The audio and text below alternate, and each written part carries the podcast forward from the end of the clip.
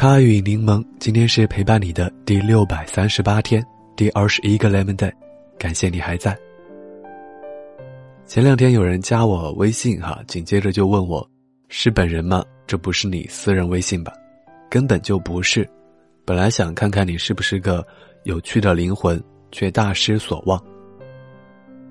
的确，我前不久新开了一个微信号，现在用了两个。但是，殊不知他刚刚加上的这个号，比我最初一直用的微信号，就是有加亲戚朋友、同事、领导的那个号，朋友圈里边的内容要丰富得多，有没有删的唠叨与吐槽，有没有删的一些照片啊？不过，嗯，对不起，让你失望了，我不是个有趣的灵魂。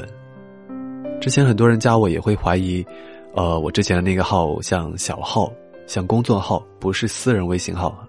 因为朋友圈里边全是分享的音乐和转发的公众号图文，但其实呢，那就是我自己的微信号，私人微信号，嗯，就是这样。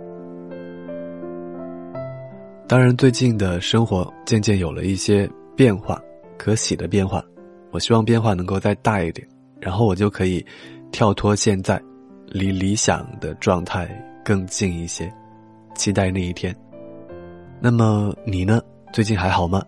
在这篇公众号图文里边留言，我会不随机但随心的挑选出三位朋友送出小礼物。总之又是一个月，嗯，我还在继续，希望你也能够坚持你正在坚持的事情。他与柠檬和陌生的你道一声晚安，其实陪在你身边的一直都是他。无论这一天你过得怎么样是时候让自己放松下来了。无论如何对自己好一点。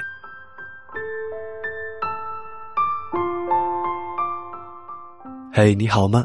今天是二零一七年三月二十九号。在这里和您道一声晚安。明天见。他说每个人的心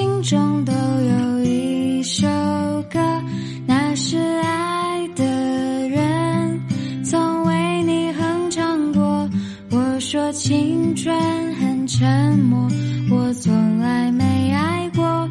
岁月静好，连阳光都很柔。啦啦啦啦，他轻轻哼着。